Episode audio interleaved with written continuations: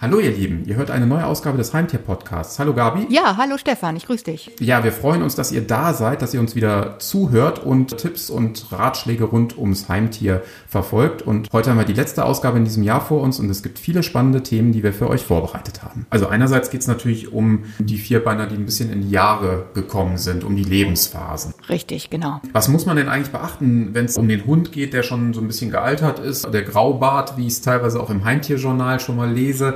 Auf das sich ja auch hier unser Podcast bezieht. Klar, Bewegungsfähigkeit wie bei uns Menschen ist dann irgendwann auch mal ein bisschen eingeschränkt. Was muss ich denn dann beachten, wenn es um die Gassi-Runden zum Beispiel geht? Ja, genau. Also man kriegt das ja so als Tierhalter auch mit, wenn der Hund so langsam in die Jahre kommt. Und wenn er denn nicht mehr so fit ist, dann schränkt man einfach die Gassi-Runden insofern etwas ein, als dass man diese nicht mehr unfassbar lange und über eine Stunde oder anderthalb hinwegzieht, sondern man macht gemütliche, kleinere Runden, vielleicht dann aber aber mehrere am Tag, so wie einfach das Tier auch sich dabei gut fühlt. Und ich denke mal, als Hundehalter kriegt man auch mit, wie weit man mit dem Tierchen dann auch noch gehen kann. Ja, genau. Also ich denke mal, Ruhephasen, die brauchen wir zwischendurch auch mal. Und ich denke mal, das trifft natürlich auf die Vierbeiner genauso zu. Man kann natürlich dann auch überlegen, irgendwie muss man die ja auch trotzdem dann sinnvoll auslasten, die Spiele auszusuchen, was auch ja. das Zubehör betrifft, die so ein bisschen altersgemäßer sind. Ne? Genau, natürlich. Also was so ein alter Hund oder so ein Seniorhund anbelangt, der gehört noch lange nicht so zum alten Eisen, dass er nun gar nicht mehr spielen mag. Nur man muss das so ein bisschen an die individuellen Bedürfnisse des Tieres anpassen, altersgemäße Spiele. Geschicklichkeitsspiele sind immer noch eine schöne Sache, was man mit den Hunden machen kann. Da muss man eben einfach mal schauen. Man kennt sein Tier und man wird sicherlich da auch wissen, was, was da irgendwo auch angebracht ist, womit der Vierbeiner Freude hat. Und da gibt es so viele schöne Geschichten und Sachen, die man eben da äh, schön anbringen kann. Ja, wunderbar. Dann geht es natürlich auch sehr stark ums Futter, weil klar, irgendwann klar. braucht der Mensch im Alter auch nicht mehr so viel, was er zu sich nehmen muss. Das sieht natürlich bei unseren vierbeinigen Freunden genauso aus. Der Stoffwechsel passt sich an, die Verdauung passt sich an. Und da gibt es natürlich dann auch entsprechende Futtermittel. Genau, das gibt spezielle Futtermittel dafür. Ähm, und äh, es ist halt so, dass dass dadurch, dass eben die Bewegung vielleicht eben nicht mehr so stattfindet, wie sie in jungen Jahren stattgefunden hat, zwangsläufig, dass eben so viel Energie einfach nicht mehr verbraucht wird. Und deswegen muss man eben auch das Futter entsprechend anpassen, dass der Vierbeiner im Alter nicht eben noch irgendwo dick wird und damit dann eben noch Probleme hat, neben den allgemeinen Alters Wehwehchen, die, die dann, ja auch auf die Gelenke ne? unter Genau, richtig, genau. Um das einfach zu vermeiden, ist es eben sinnvoll, da angepasstes Seniorfutter zu verwenden und da tut man dem Hund auf jeden Fall und auch der Katze letztendlich natürlich, auch die kommt in die Jahre, einen großen Gefallen. Ja, die Katze kommt natürlich auch in die Jahre, also wollen wir schwer hoffen, dass die in die Jahre kommt und es natürlich im Alter auch entsprechend gut hat im eigenen Haushalt. Da sind wir dann schon ja bei den Samtpfoten.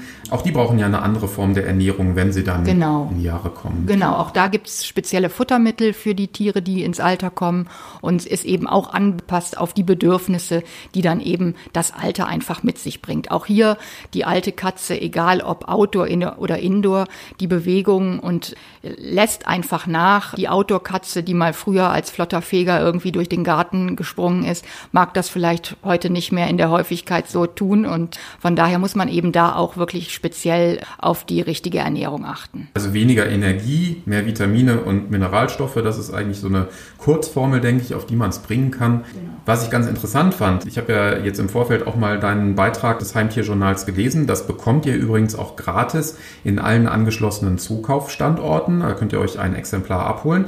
Und da lese ich dann eben auch beispielsweise, dass man ein bisschen warmes Wasser unter das Feuchtfutter mischen soll, mhm. um den nachlassenden Geruchssinn der Katze zu unterstützen. Ich wusste gar nicht, dass es zum einen im Alter so stark auf den Geruchssinn geht und zum anderen, dass man das mit genau. ein bisschen Feuchtigkeit Genau, ist, ist so ein Trick, kann. den man machen kann. Also muss man einfach schauen. Katzen sind ja im Allgemeinen und Bekannten sehr wählerig, aber es geht eben, dass, wie gesagt, der Geruchssinn lässt einfach nach. Das ist eben auch eine Alterserscheinung, die kommen kann. Und man kann dann eben mit etwas warmem Futter die Aromen Aromastoffe des Nassfutters schön nochmal aktivieren und dann kriegt das nochmal einen intensiveren Geruch fürs Tier und dann wird eben dann auch nochmal der Geschmack dadurch etwas angeregt. Wir hatten mal, ich glaube, in der letzten Ausgabe des Heimtier-Podcasts oder in der vorletzten auch gesprochen über unterschiedliche Fütterungsarten und Futterarten. Da haben wir dann bei der Katze auch gesagt, natürlich geht es auch immer darum, kleinere Portionen bereitzustellen. Ich denke mal, wenn das Tier schon ein bisschen in die Jahre kommt, dann gilt das insbesondere. Ne? Also häufiger ja. und dafür weniger. Genau, also ich denke mal, als Halter kriegt man das auch mit. Also dass das Tier vielleicht nicht mehr die Portion so frisst, die man noch vor einigen Wochen oder Monaten der Katze oder dem Hund auch verabreicht hat. Und von daher, man lebt ja eben auch schon lange mit dem Tier zusammen, man kennt sich quasi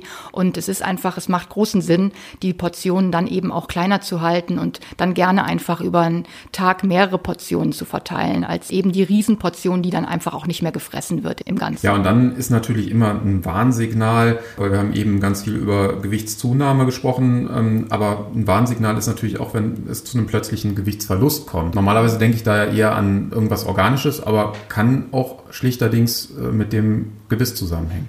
Genau, da muss man eben auch drauf achten. Gerade so bei Katzen ist ja häufig auch bekannt, dass die eher stumm leiden und man nicht so viel erkennen kann, was an Problemen eventuell da ist. Und gerade das Gebiss der Katze, wenn man merkt als Katzenhalter, dass vielleicht das Trockenfutter gar nicht mehr so angerührt wird, dann sollte man schon doch mal ein Augenmerk, vielleicht auch mal einen Tierarzt drauf schauen lassen, ob vielleicht Zahnprobleme der Grund sein können, warum da plötzlich nicht mehr das normale Futter, was bisher irgendwie vielleicht auch noch immer gern genommen wurde, vielleicht jetzt abgelehnt wird. Also da ist immer Obacht gegeben, auch ein Stück weit. Und es ist eben mit der richtigen Ernährung, aber eben auch der Pflege und dem entsprechenden Gesundheitsvorsorgung, die, die müssen einfach stattfinden, um die Tiere irgendwie im Alter gesund zu begleiten. Ja, damit sind wir eigentlich auch schon durch mit unserer Themenwelt zu den Lebensphasen. Ich denke, ansonsten natürlich gilt bei Hund und Katz Zuwendung, Streicheleinheiten, Ruhe und Muße. Das ist nicht nur, aber insbesondere im Alter natürlich angesagt. Bevor wir auf unsere nächste Themenwelt kommen, gehen wir vielleicht auf eine tolle Gewinnspielaktion ein. Momentan läuft gerade eine Aktion von Happy Dog, Happy Cat und Zookauf und das Ganze findet statt unter dem Hashtag Mach's Happy und ihr könnt da auch teilnehmen und eine Reise nach Frankreich im Wert von 1000 Euro gewinnen. Daneben gibt's noch viele Futterpakete und weitere attraktive Gewinne und ihr könnt ganz einfach teilnehmen. Und zwar suchen wir die glücklichsten Momente mit deinem Hund bzw. deiner Katze und dafür kann man einfach ein Foto machen und posten, entweder auf der Zookauf Facebook-Seite unter dem Beitrag des entsprechenden Gewinnspiels oder dann eben auf dem Instagram-Kanal von Zookauf. Wichtig hierbei, benutzt dann natürlich den Hashtag Mach's Happy und dann kommt ihr schon in den Lostopf und könnt mit ein bisschen Glück gewinnen. Und natürlich könnt ihr euch auch mit in Szene setzen und natürlich kann das Ganze auch getreu des Produkts, das da eine Rolle spielt, Happy Dog France, mit typisch französischem Look stattfinden. Aber wir lassen uns da überraschen. Also wer von euch da vielleicht die Baskenmütze zückt oder das Baguette unter den Arm klemmt, der sei dazu eingeladen. Weitere Infos dazu gibt's auch auf zookauf.de. Kommen wir jetzt zu unserer nächsten Themenwelt es geht um Belohnungen. Und ich erinnere mich eigentlich dran, also früher, wenn dann der Vierbeiner irgendwie bei uns zu Hause, also gab immer so in, in wechselnder Folge, hatten wir Hunde, Katzen, also äh, Hamster, alles Mögliche. Aber gerade die Hunde, die wurden dann früher noch zumindest, was man ja nicht, nicht tun sollte, vom Tisch gefüttert äh, zwischendurch. Und es gab dann irgendwelche Belohnungen, die aber nicht unbedingt in, im heutigen Sinne als Snack durchgehen würden. Natürlich völlig verwerflich, insbesondere unter dem Gesichtspunkt, Snacks sind ja auch eine Belohnung, die man zur Erziehung nutzen kann, oder? Ja, also die Vielfalt an Möglichkeiten, die es heutzutage einfach gibt, Snacks und Leckerlis einzusetzen, das ist natürlich überhaupt nicht mehr vergleichbar mit dem, was äh, vor 20, 30 Jahren irgendwie gang und gäbe war. Das hast du schon mein Alter fast verraten, meine Güte. Ja, so ja das muss das auch mal sein, ja. Stefan, das ist alles gut. Das ist halt nicht mehr zu vergleichen. Der Tierhalter findet heutzutage unfassbar viele Variationen, Snack-Variationen, die eben auch spezielle Funktionen mit beinhalten. Aber auch ganz widersprüchlich, oder? Also die, die einen Snacks, die haben ganz viel Fleisch, die anderen sind vegetarisch. Also da treffen ja Welten aufeinander. Genau, das ist natürlich auch so ein bisschen abhängig, was man vielleicht selbst für Vorlieben hat und möchte man vielleicht den Vierbeiner auch gerne mal vegan ernähren. Also sicherlich spielt das auch mit ein, ein Trend, den man heutzutage einfach auch irgendwo ein Stück weit mitnimmt. Das ist ja bei Hunden auch durchaus möglich und inzwischen auch nicht mehr ganz so ein Nischenphänomen. Richtig. Studien haben das ja auch belegt, dass es durchaus möglich ist, den Hund vegetarisch oder auch vegan zu ernähren. Bei der Katze sieht es natürlich schon wieder anders aus. Da muss man ja letztendlich auf Fleisch und Fisch setzen. In jedem Fall, genau, genau. Ja, und was die Variationen anbelangt, ist es halt so, dass man, ja klar, du kannst den Vierbeiner während des Spiels mit irgendwas, mit einem Leckerli belohnen. Du kannst eben aber auch, wenn du möchtest, dass er Kauspaß hat und Kauvergnügen, weil Kauen immer gesund ist fürs Gebiss, für die Muskulatur, mit entsprechenden Delikatessen daherkommen, mit Ohren, mit Fell, Pferdelunge. Alles gibt es an Möglichkeiten, dem Vierbeiner hier eine Freude zu machen und die eben dazu noch den gesundheitlichen Aspekt im Vordergrund haben. Okay, also bei manchen Dingen muss man dann schon vielleicht ein bisschen härter gesotten sein, bei anderen kann man dann den auch nicht ganz so stark riechenden Snack äh, verfüttern. Generell gilt aber, das eine ist die Belohnung, das andere die Erziehung. Dafür kann man die Snacks einsetzen. Dann gibt es natürlich noch gesunde gesundheitliche Zusatznutzen, du hast es eben schon mal angesprochen. Und bei den Kausnacks mit Fell fand ich ganz interessant, da wird ja eigentlich die Natur auch nachgeahmt, also Stichwort Beutetiere. Ne? Genau, genau. Also das hat dann einfach den sinnvollen Effekt, dass damit eben Wildtiere, wenn sie dann ihre Beute erlegt haben, gleichzeitig eben auch Zahnreinigung vornehmen, den Darm reinigen und das sind natürlich gerade für Wildtiere lebenswichtige Funktionen, die sie irgendwie benötigen und ja, die sind nachgestellt worden und die gibt es natürlich auch für den eigenen Vierbeiner. Ja, also eigentlich so ein Phänomen, was wir auch so aus dem Bereich des Barfens schon durchaus kennen. Bei den Katzen ist es dann natürlich auch nochmal so, da gibt es irgendwie Malzpasten, es gibt Gelee-Geschichten. Genau, man kann also die Katzen natürlich auch äh, unterstützen gesundheitlich. Hier, was du gerade sagtest mit Malzpasten, das ist natürlich eine ganz gängige Form. Und zwar dadurch, dass Katzen, wenn sie sich ihr Fell lecken und sie betreiben ja nun mal eine große und sorgsame Fellpflege, dann verschlucken sie eben auch immer Haare und die würgen sie am Ende dann auch immer wieder hoch. Und da kann man natürlich unterstützend entweder mit Katzengras oder eben auch mit Malzpasten, die dann regulierend, verdauungsregulierend arbeiten und eben äh, hier helfen, die Haarballen entsprechend heraus zu befördern. Sehr gut.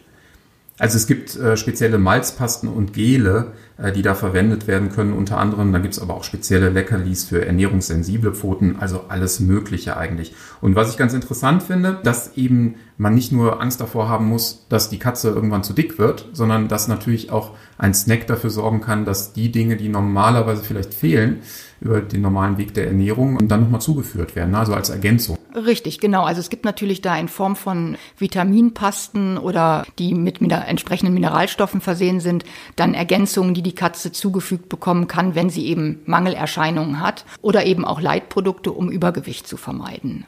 Ja, also wirklich ein äh, rundum äh, vielfältiges äh, Gebiet, in dem man sich da tummeln kann und auch die Tiere glücklicherweise tummeln können, weil es ja immer wieder schön ist und äh, ja, gerade jetzt so zum Jahresende und in der Weihnachtszeit will man natürlich dann auch an der einen oder anderen Stelle belohnen. Ganz wichtig, natürlich keine Schokolade oder irgendwelche anderen Dinge. Die haben im tierischen Organismus gar nichts zu suchen. Ein besonderes Thema ist natürlich, wenn wir raus in den Garten gucken, weil wir denken ja normalerweise beim Heimtier-Podcast immer an Heimtiere, die vor unserer Nase herumwuseln. Aber es gibt ja auch die Tiere, die draußen im Garten sich tummeln, also insbesondere eben Wildvögel. Und die haben es ja mitunter nicht so ganz einfach, wenn es um die Fütterung geht.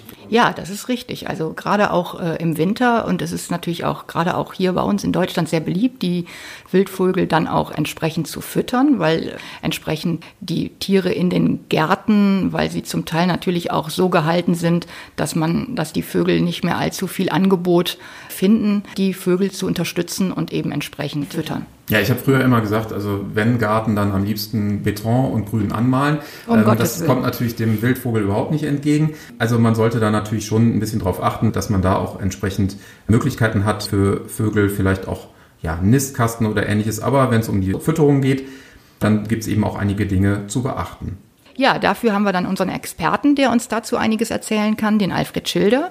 Und ähm, der wird uns eben jetzt mal ausführlich sagen, was man bei der Wildvogelfütterung im Winter zu beachten hat. Und wenn es einer wissen muss, dann ja wohl der Alfred, weil der ist Diplom-Ökotrophologe und züchtet selbst Vögel und ist auch noch Preisrichter. Also der kennt sich in diesem Bereich bestens aus. Und dann sind wir einfach mal gespannt auf seine Einschätzung und seine Info. Ja, wir hören mal rein. Ich bin gespannt. Und zunächst mal stellt sich ja die Frage, in welchem Zeitraum ist die Winterfütterung der Wildvögel denn eigentlich zu empfehlen? Der Zeitraum der Winterfütterung, das ist von September bis Ende Februar, Anfang März zu empfehlen. Das ist auch wichtig, dass man da frühzeitig anfängt, ganz einfach deswegen, dass die Vögel registrieren, wo habe ich eine Futterstelle und wo kriege ich täglich frisches Futter. Das da ganz entscheidend. Deswegen nicht erst, wenn der Frost da ist, im tiefsten Winter damit anfangen, sondern schon frühzeitig, weil der Vogel, der braucht einfach einen gewissen Zeitraum, bis er registriert, ah, da ist eine Futterstelle, da kann ich mich bedienen. Das heißt, da spielt ganz viel Gewöhnung auch eine Rolle. Also der Vogel, der der ist nicht einfach, äh, fliegt nicht einfach planlos durch die Gegend, sondern der hat schon seine bestimmten Ziele, die er dann immer mal wieder besucht. Logischerweise sucht er ganz gezielt Futterstellen und wenn er da halt eine Futterstelle findet, wo halt auch ein Futter angeboten wird, was zu ihm passt, weil man muss da ja auch unterscheiden, die verschiedenen Vogelarten haben auch verschiedene Bedürfnisse. Das sieht man schon anhand der Schnabelform.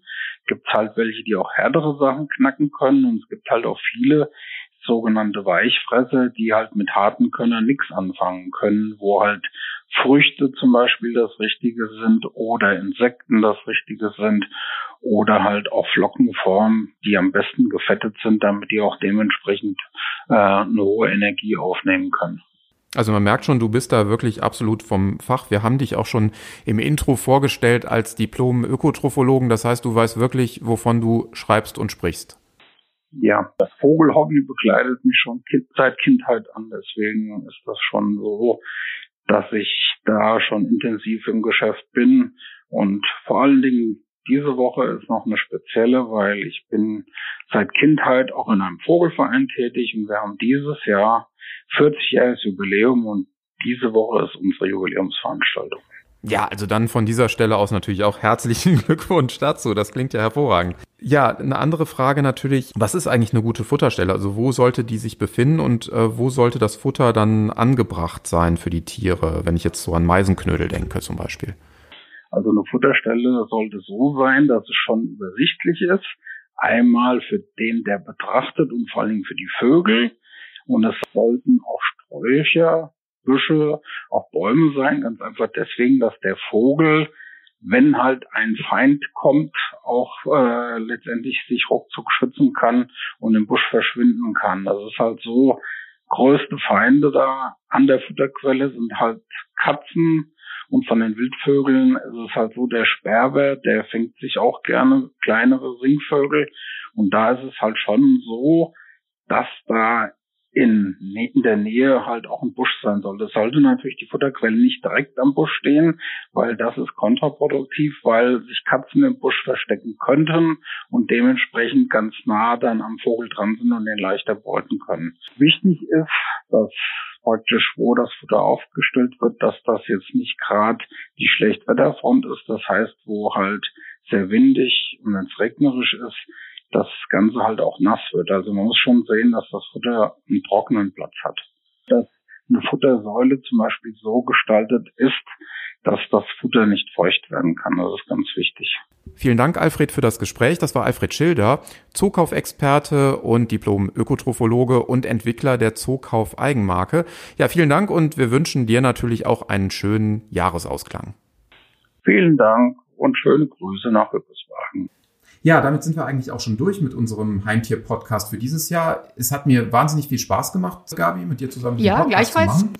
Und wir haben viel erlebt. Also wir haben auch verschiedene Messen und Veranstaltungen begleitet in diesem Jahr. Die Faszination Heimtierwelt in Düsseldorf, die Tierlieb NRW in Essen. Ja, und wir dürfen auch schon den Termin für die äh, Messe im kommenden Jahr verraten. Und zwar ist es am 3. und 4. Oktober 2020 in Düsseldorf auf dem Areal Böhler. Nähere Infos dazu gibt's dann auch in Kürze im Internet. Vielen Dank euch auf jeden Fall fürs Zuhören und fürs ja, Verfolgen des Podcasts. Und wir freuen uns natürlich auf die nächste Ausgabe im kommenden Jahr und hoffen, dass ihr dann auch wieder am Start seid. Das kann ich nur unterstreichen und genauso weitergeben. Und ich wünsche euch ein gutes Restjahr und kommt gut ins neue Jahr. Wir freuen uns auf euch 2020. Dem schließe ich mich an. Tschüss.